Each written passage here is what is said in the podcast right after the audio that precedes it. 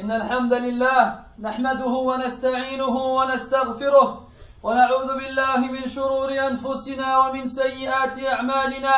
من يهده الله فلا مضل له ومن يضلل فلا هادي له. وأشهد أن لا إله إلا الله وحده لا شريك له. وأشهد أن محمدا عبده ورسوله. يا أيها الذين آمنوا اتقوا الله حق تقاته ولا تموتن إلا وأنتم مسلمون.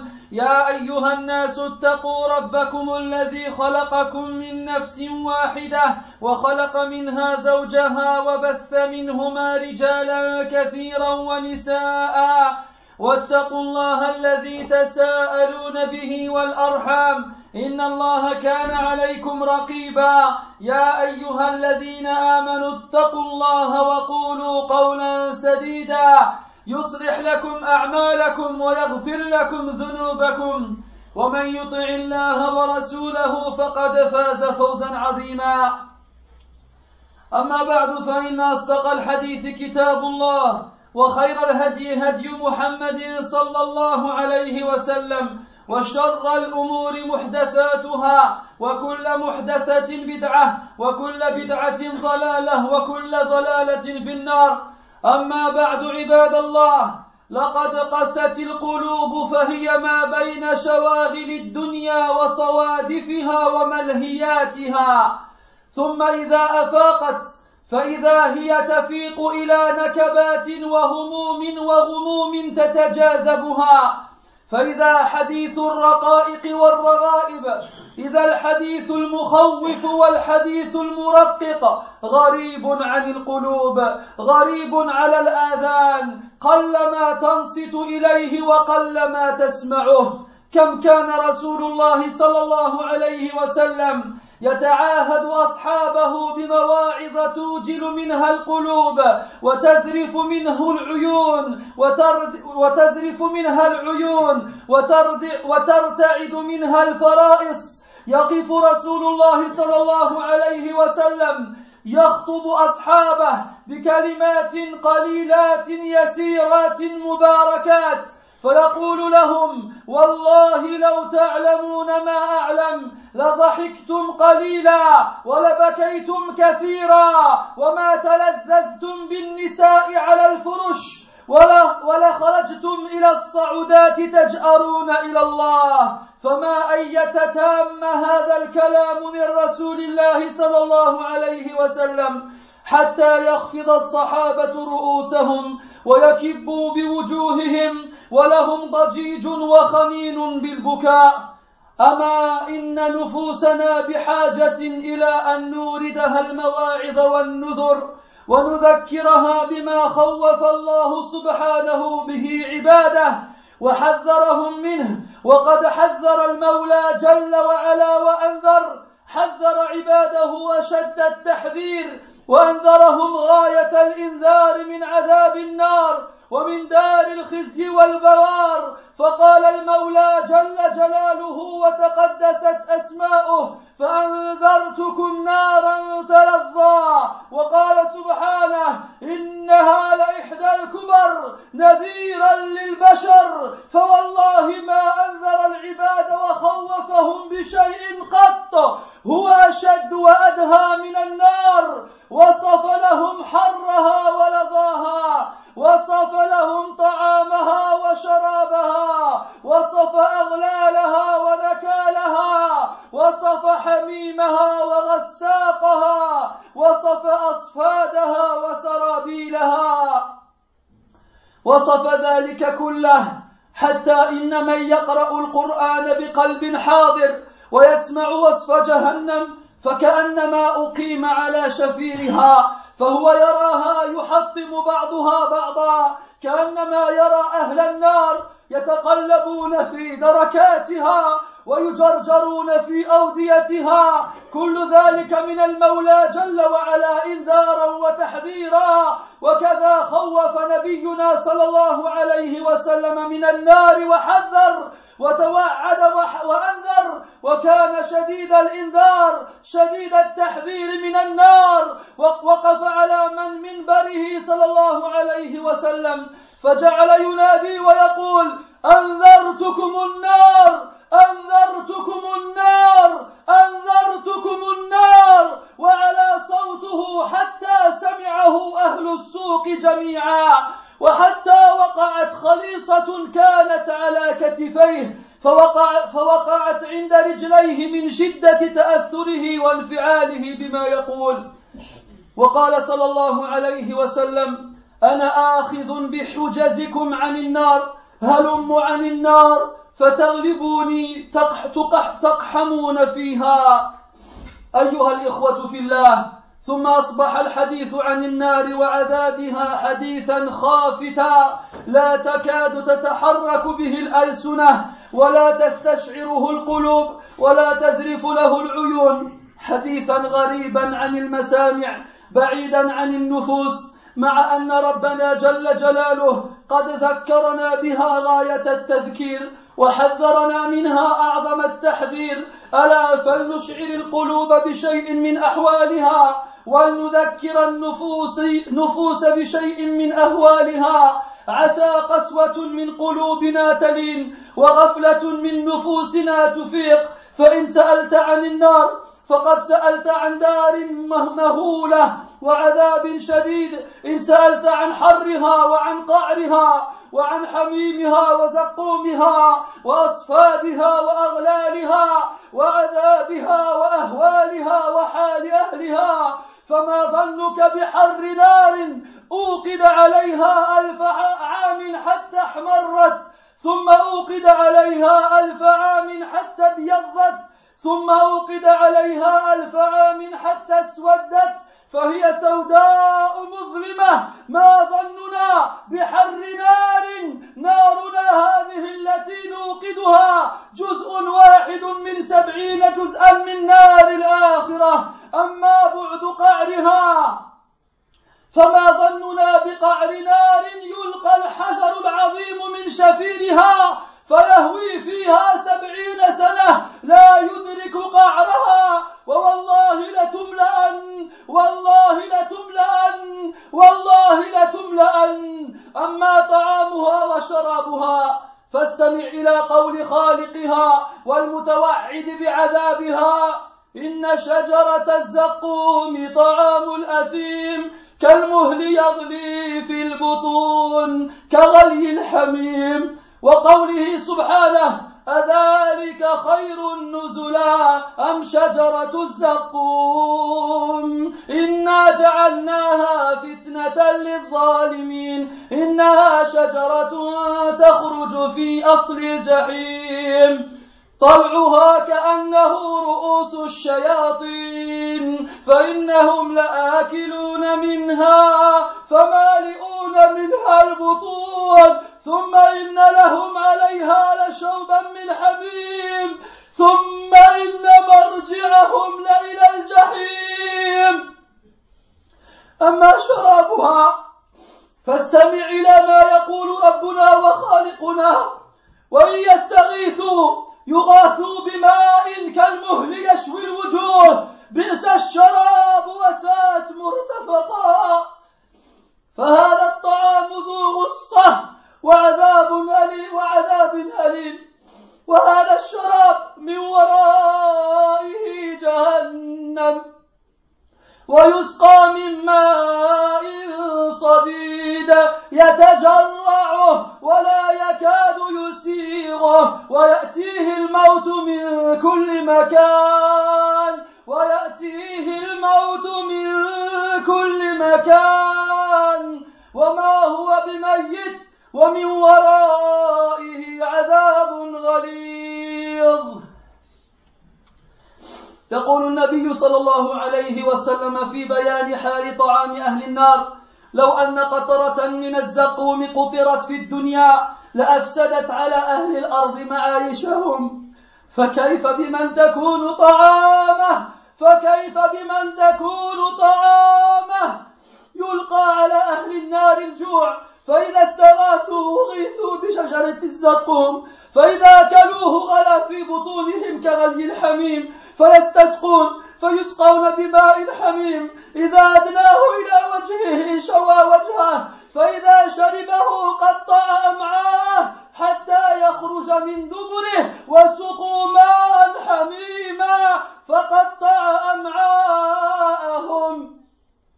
أما سلاسلها وأغلالها فاستمع إلى وصفها ثم في سلسلة ذرعها سبعون ذراعا فاسلكوه. فيؤخذ بالنواصي والأقدام أي أن ناصية رأسه تجمع إلى قدميه من وراء ظهره.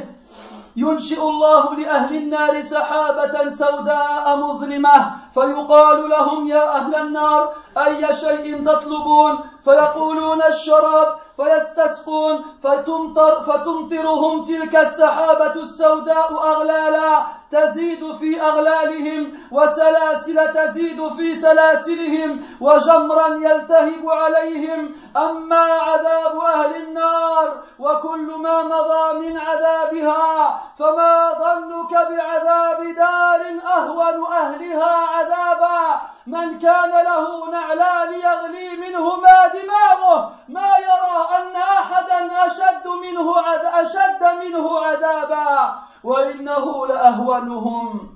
أما حال أهلها فشر حال وهوانهم أعظم هوان وعذابهم أشد عذاب. ما ظنك بقوم قاموا على أقدامهم خمسين ألف سنة. لم يأكلوا فيها أكلة ولم يشربوا فيها شربة حتى انقطعت أعناقهم عطشا واحترقت أكبادهم جوعا. ثم انصرف بهم بعد ذلك إلى النار فيسقون من عين آنية قد آذى حرها واشتد نضجها فلو رأيتهم وقد أسكنوا دارا ضيقة الأرجاء مظلمة المسالك مبهمة المهالك قد شدت أقدامهم إلى النواصي واسودت وجوههم من ظلمة المعاصي يسحبون فيها على وجوههم مغلولين النار من فوقهم النار من تحتهم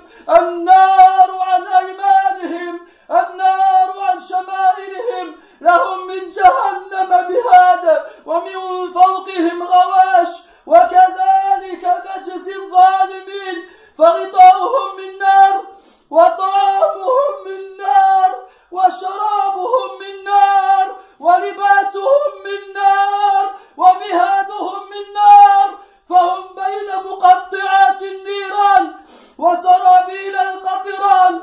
وضرب المقامع وجر السلاسل يتجلجلون في أوديتها ويتحطمون في دركاتها ويضطربون بين غواشيها تغلي بهم كغلي القدور وهم يهتفون بالويل ويدعون بالثبور يصب من يصب من فوق رؤوسهم الحميم يصهر به ما في بطونهم والجلود ولهم مقامع من حديد. كلما أرادوا أن يخرجوا منها من غم أعيدوا فيها أعيدوا فيها وذوقوا عذاب الحريق. يتفجر الصديد من أفواههم وتتقطع من العطش أكبادهم وتسيل على الخدود عيونهم وأهدابهم. كلما نضجت جلودهم بدلناهم جلودا غيرها. بدلناهم جلودا غيرها. ليذوقوا العذاب. أمانيهم فيها الهلاك. وما لهم من أسرها فكاك. فما حال دار أماني أهلها إذا تمنوا فيها الموت؟ ما حال دار أمان أهلها إذا تمنوا فيها أن يموتوا؟ كيف بك إذا رأيتهم وقد اسودت وجوههم؟ فهي أشد سوادا من الحمم وعميت أبصارهم وأبكمت ألسنتهم. وقصبت ظهورهم ومزقت جلودهم وغلت أيديهم إلى أعناقهم وجمع بين نواصيهم وأقدامهم.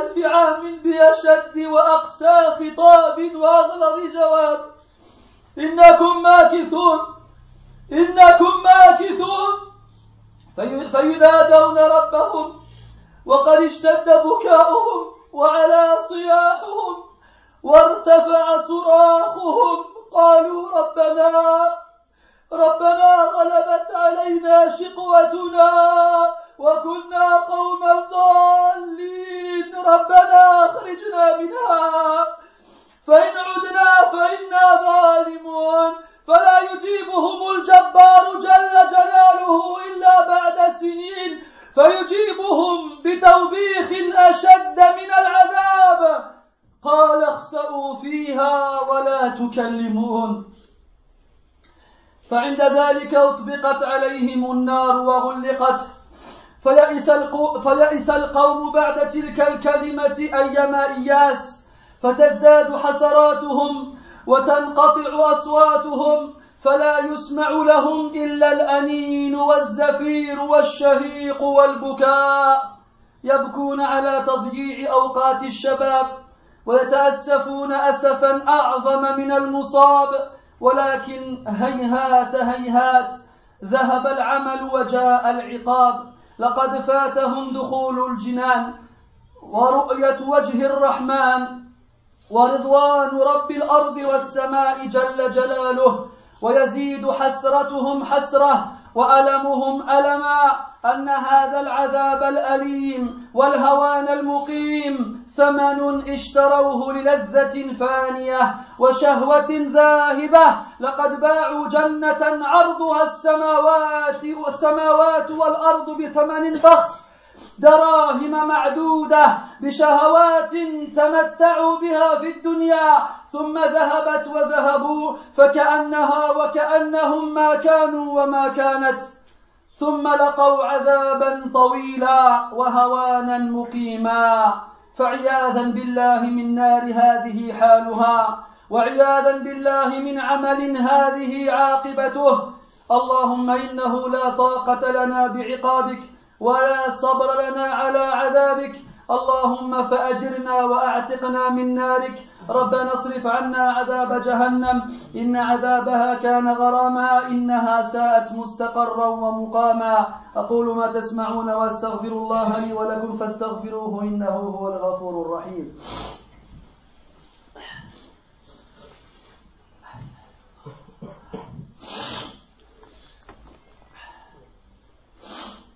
الحمد لله على إحسانه والشكر له على توفيقه وامتنانه وأشهد أن لا إله إلا الله وحده لا شريك له تعظيما لشأنه وأشهد أن محمدا عبده ورسوله الداعي إلى رضوانه صلى الله وملائكته والصالحون من خلقه عليه كما وحد الله وعرف به ودعا إليه اللهم وعلى آله وأصحابه أجمعين وبعد Mes très chers frères, nos cœurs se sont endurcis. Se entre diverses occupations mondaines et divers divertissements. Et lorsque nos cœurs reviennent à eux, ils se retrouvent parmi des soucis, des inquiétudes et des préoccupations qui s'attirent les unes les autres. Et voici qu'on arrive à une époque où le discours attendrissant, le discours encourageant, le discours effrayant est devenu étranger pour les cœurs. Il est devenu, étranger aux oreilles. Ils sont peu ceux qui se taisent afin de l'écouter. Le prophète sallallahu alayhi wa sallam rappelait très souvent à ses compagnons radiallahu anhum à travers des exhortations éloquentes qui faisaient frémir les cœurs et qui faisaient couler les larmes et qui faisaient trembler les membres du corps. Le prophète alayhi salatu wassalam avec quelques mots arrivait par la permission d'Allah Azzawajal à ce résultat. Il a dit une fois aux compagnons anhum, par Allah, si vous saviez ce que je sais, vous ririez très peu et vous pleuriez beaucoup. et vous n'éprouveriez aucun désir vis-à-vis de vos épouses sur vos, sur vos lits, et vous sortiriez de chez vous, vous courriez, vous courrez vers les collines à implorer Allah subhanahu.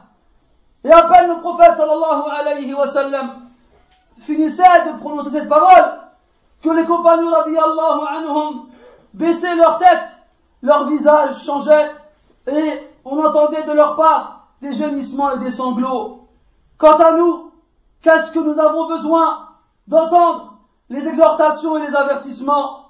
Qu'est-ce que nous avons besoin de nous rappeler la chose avec laquelle Allah ta'ala a effrayé ses serviteurs? Et les a mis en garde Et certes, Allah ta'ala dans le Coran a averti ses serviteurs de la plus forte façon. Il les a mis en garde contre le châtiment de l'enfer. Il a dit subhanahu wa ta'ala, je vous avertis, je vous mets en garde contre un feu qui flambe. Et il a dit subhanahu, certes l'enfer est l'une des pires catastrophes, un avertissement pour les êtres humains. Par Allah, Allah n'a pas averti ses serviteurs et il ne les a pas effrayés avec une chose plus terrifiante que l'enfer. Il leur a décrit sa chaleur, il leur a décrit sa nourriture et sa boisson, il leur a décrit ses chaînes et ses carcans. Il leur a décrit son eau boulante et son pu. Il leur a décrit sa cuirasse et ses vêtements. Il leur a décrit tout cela dans le Coran. C'est pour cela que celui qui lit le Coran avec un cœur présent et qui écoute la description d'Allah de l'enfer, c'est comme s'il se trouvait sur la falaise de l'enfer et qu'il voyait avec ses yeux les parties de l'enfer qui s'entredévorent. C'est comme s'il voyait ses habitants chuter dans ses plus bas degrés. C'est comme s'il les voyait tirer par leurs chaînes dans ces différentes vallées. Tout ceci de la part d'Allah ta'ala comme avertissement et mise en garde.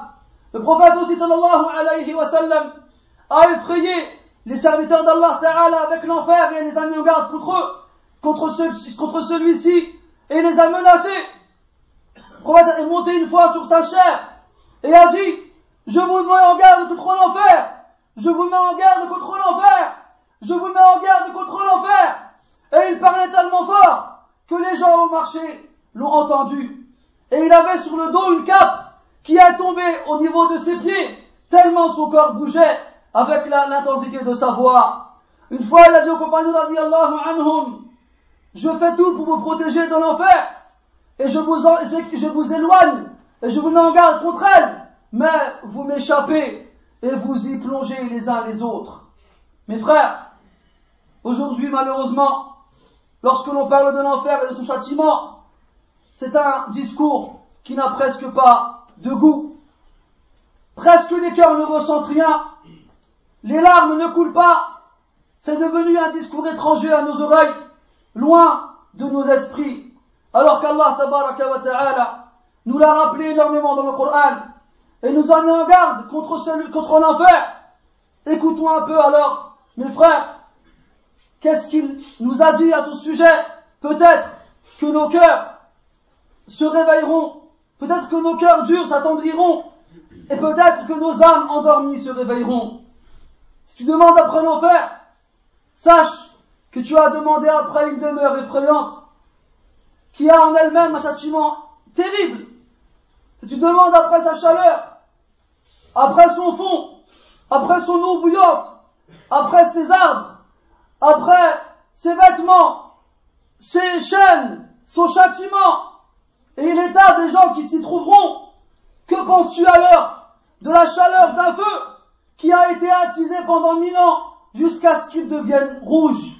Il fut attisé ensuite encore pendant mille ans, jusqu'à ce qu'il devienne blanc. Et il fut enfin attisé encore pendant mille ans, jusqu'à ce qu'il devienne noir. Le feu de l'enfer est noir et ténébreux. Que penses-tu de la chaleur d'un feu, d'un feu En sachant que le feu que nous avons ici-bas n'est qu'une partie de 70 parties du feu de l'enfer. Chaque partie est équivalente à la chaleur de celle qui la précède. Si tu demandes après son fond, que penses-tu d'un enfer qui est si profond que lorsqu'on y jette un énorme rocher, il y plonge pendant 70 ans sans atteindre le fond. Et par Allah, l'enfer sera plein. Par Allah, l'enfer sera plein. Par Allah, l'enfer sera plein. Si tu demandes après sa nourriture et sa boisson, écoute alors son créateur et celui qui a menacé ceux qui le désobéissent par l'enfer. Il dit subhanah, l'arbre de Az-Zaqqum est la nourriture du pécheur. C'est comme le métal fondu qui bout dans les, dans les ventres, comme l'eau bouillante. Et il a dit aussi subhanah, est-ce que ceci est meilleur? Ou bien encore, l'arbre de Zaqqum, certes, nous avons fait une épreuve pour les injustes. C'est un arbre qui pousse au fond, au fin fond de l'enfer. Son sommet, sa cime, ressemble à des têtes de démons. Certes, les gens de l'enfer en mangeront et s'en rempliront le ventre, et ils auront par la suite une boisson d'eau bouillante, et après cela ils retourneront à la fournaise. Quant à leur boisson, Allah Ta'ala dit, et s'ils demandent à être abreuvés, nous les abreuverons avec une, eau, avec une eau bouillante, comme le métal fondu, qui fait, griller les visages. Quelle détestable boisson et quel détestable gîte. Et Allah a dit aussi, derrière lui, il y aura l'enfer et il sera abreuvé d'une eau purulente, qu'il avalera difficilement et ne pourra pas, ne pourra pas avaler, qu'il essaiera d'avaler difficilement mais qu'il n'arrivera pas, et la mort lui viendra de toutes parts, et il ne mourra jamais, et derrière cela encore, un châtiment désastreux. Le prophète sallallahu alayhi wa sallam a dit, si jamais une goutte de l'arbre de Zaqqum coulait sur terre, elle leur aurait perverti leur vie. Que, que dira alors de celui qui va en manger? Que dira alors de celui qui va en manger? Les gens de l'enfer auront faim. Lorsqu'ils demanderont à boire, on leur versera une eau qui à peine arrive à leur visage le fera tomber en, lambeaux et les fera fondre. Et malgré ça, ils boiront cette eau qui arrivera dans leurs intestins et les coupera en, différents morceaux jusqu'à à la fin sortir par leur derrière. Quant à leur chaîne et à leur carcan, Allah a dit dans le Coran qu'ils seront attachés à une chaîne dont la coudée est équivalente à 70 coudées. Et on, le, lui attachera le front, on lui attachera le front à ses pieds. C'est-à-dire qu'on réunira son front à ses pieds par derrière, par derrière. Allah créera un nuage noir et ténébreux pour les gens de l'enfer. On leur dira, ô gens de l'enfer, y a-t-il une chose que vous désirez? Ils répondront, nous voulons boire. Alors ils demanderont à boire, et ce, ce nuage se mettra alors à faire pleuvoir des chaînes qui leur rajoutera leur chaîne et qui leur fera, tomber sur eux des braises qui les brûlera. Quant à leur châtiment, mes frères, en, plus de ce qui vient d'être dit, que penses-tu alors du châtiment dans une demeure dans laquelle personne ne peut connaître un châtiment plus grand? Celui qui est le moins châtié parmi eux revêt des sandales tellement brûlantes qu'elles font bouillir son cerveau. Et comme, et, malgré tout, il pensera que personne n'est plus châtié que lui. Alors qu'il est celui qui est le moins châtié parmi eux. Leur situation est la pire des situations possibles. Et leur humiliation est la plus grande. Et leur châtiment est le plus terrible. Que penses-tu d'un peuple qui sont restés debout sur leurs pieds pendant cinquante mille ans? Ils n'ont rien mangé, rien bu.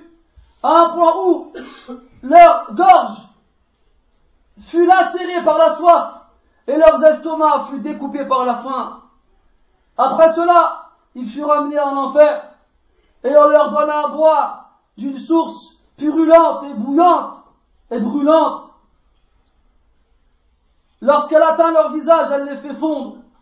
Si tu les voyais, alors qu'ils se sont installés dans une demeure très étroite et très ténébreuse, de laquelle il n'y a aucun échappatoire, leurs pieds furent accrochés, furent enchaînés à leur front, et leurs visages furent assombris à cause de leurs péchés. Ils seront tirés en enfer sur leurs visages enchaînés. Le feu sera au-dessus d'eux. Le feu sera en dessous d'eux. Le feu sera sur leur droite. Le feu sera sur leur gauche. Ils auront de l'enfer un lit et au-dessus d'eux une couverture. Et c'est ainsi que nous rétribuons les injustes. Leur couverture sera de feu leur nourriture sera de feu, leur boisson sera de feu, leur vêtement sera de feu, et leur lit sera de feu. Ils seront toujours entre le feu, et même les vêtements qu'ils porteront seront faits de goudron, prêts à être allumés, et ils seront frappés par les massues en fer des anges, et ils seront tirés par les chaînes. Ils seront tirés par les chaînes dans les différentes vallées de l'enfer, et ils chuteront incessamment dans ces bas degrés, et ils, ils seront culbutés dans ces différentes couches. L'enfer les fera bouillir comme l'eau bout dans la casserole, et eux, ils appelleront au malheur et invoqueront la mort. On fera couler sur leur tête une eau purulente et une eau boulante qui fera fondre ce qu'il y a dans leurs entrailles ainsi que leur, ainsi peau. Et on, on les frappera avec des massues d'acier. Chaque fois qu'ils voudront en sortir, ne serait-ce que d'un enfant, on leur dira retournez-y et goûtez le châtiment de la fournaise. Le pu jaillira de leur bouche et, leurs estomacs seront, découpés par la soif et leurs yeux fondra sur, sur leurs joues. Chaque fois que leur peau sera carbonisée, nous leur remplacerons notre peau afin qu'ils goûtent au châtiment. Leur espoir, leur souhait en enfer sera de mourir et ils ne pourront jamais en être libérés. Que doit-on dire d'une personne qui a comme plus grand souhait de mourir? Comment, penses-tu que tu serais si tu les voyais avec le visage aussi noir que le, charbon, on leur a ôté la vue, on leur a ôté la parole, et leurs dos furent brisés, et leurs peaux furent déchirées, et leurs mains furent enchaînées. Sur en, en enfer sur leur visage, et ils fouleront avec leur menton des épines d'acier. Ils crieront de toute leur force, de chaque endroit où ils se trouvent, ils appelleront l'ange de l'enfer. Ils diront, oh Malik, l'acier nous a alourdis. Oh Malik, la menace s'est avérée réelle sur nous. Oh Malik, nos peaux sont carbonisées. Oh Malik, nos estomacs sont déchirés. Oh Malik, ne peut exister meilleur que d'exister ainsi. Il ne leur répondra que après mille ans, avec, un avec, une, avec une réponse très dure et très sévère il leur dira, vous y êtes et vous y resterez. Alors, ils appelleront leur Seigneur en pleurant, en hurlant et en criant, Ô notre Seigneur, notre valeur nous a battus, et certes nous étions égarés. Ô notre Seigneur, fais-nous sortir de l'enfer. Et si jamais on recommence, alors nous serons vraiment injustes. Et Allah Ta'ala, le Tout-Puissant, ne leur répondra qu'après quelques années. Et il leur répondra d'une réponse aussi dure que le châtiment qu'ils ont connu. Restez-y et ne m'adressez plus jamais la parole. C'est à ce moment-là alors que l'enfer se, que l'enfer se renfermera sur eux. Et c'est à ce moment-là alors que les gens qui s'y trouvent désespéreront complètement. Alors leur regret se rajoutera à leur regret. Et là, leur voix ne sera plus audible. On n'entendra de leur part que les sanglots, les cris et les pleurs. Ils pleureront. Pourquoi? Parce qu'ils ont gâché leur jeunesse. Ils se, ils, regretteront d'un regret encore plus dur que le châtiment qu'ils subissent. Mais ceci ne sert plus à rien. Ils sont en enfer et les actions ne sont plus utiles. La punition est arrivée. Ils ont raté l'entrée au paradis. Ils ont raté, la vue du visage de leur Seigneur et de son agrément. Ils ne feront que regretter et ils ne feront que souffrir dans une demeure qui ne connaît aucune fin. Tout ça pourquoi? Pour, un, pour, un, pour, une passion ou bien pour un désir qui a duré quelques instants seulement. Ils ont préféré vendre un paradis qui est, aussi, large que les cieux et la terre à vil prix quelques pièces. Pourquoi? Simplement pour assouvir un plaisir qui a duré à peine quelques instants. Ce plaisir et eux ont disparu, et les voici qui se retrouvent au fin fond de l'enfer, dans lequel ils goûtent un châtiment éternel et une humiliation qui n'aura jamais de fin. Est-ce vraiment la peine, mes frères, de succomber à cette tentation pour finir ainsi? Est-ce vraiment la peine mes frères, d'oublier la, promesse d'Allah et sa récompense pour se donner, se faire plaisir ici-bas avec quelque chose qui dure quelques instants et qui laisse place après au regret? Non. Il vaut mieux patienter ici-bas quelques instants et la vie d'ici-bas ne dure pas longtemps, même si on vit beaucoup d'années. Lorsqu'on arrive à la fin, c'est comme si on était né hier. Donc pourquoi alors ne pas patienter devant les tentations, devant les plaisirs et les délices qui nous sont interdits bien entendu Pourquoi ne pas patienter jusqu'au jour du jugement, là où Allah rétribuera notre patience en nous ferant entrer au paradis et en nous montrant comment il punit ceux qui lui désobéi. Donc souviens-toi maintenant, mon frère, alors que tu es encore vivant, alors que ton cœur bat toujours dans ta poitrine, et ne laisse pas tes passions l'emporter sur ta foi et ta raison. نسأل الله تبارك وتعالى بأسمائه الحسنى وصفاته العلى أن, يحر أن, أن يحرم أجسادنا على النار. اللهم أحرم بشرتنا على النار. اللهم حرم بشرتنا على النار. اللهم أعتق رقابنا من النار. اللهم أعتق رقابنا من النار.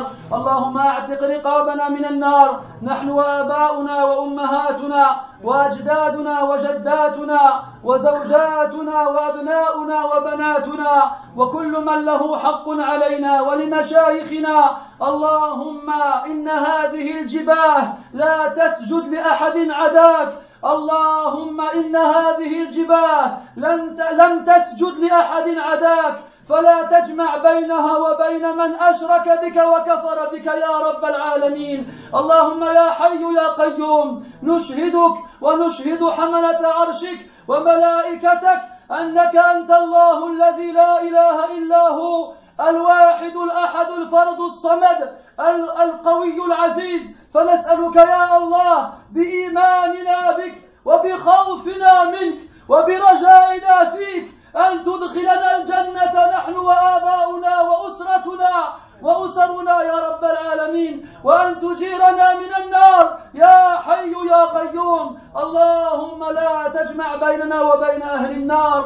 يا رب العالمين اللهم أدخلنا الجنة بغير حساب ولا سابقة عذاب. يا كريم يا وهاب سبحانك اللهم وبحمدك أشهد أن لا إله إلا أنت نستغفرك ونتوب إليك وصلى الله وسلم وبارك على محمد وعلى آله وأصحابه أجمعين. والحمد لله رب العالمين وقوموا إلى صلاتكم يرحمكم الله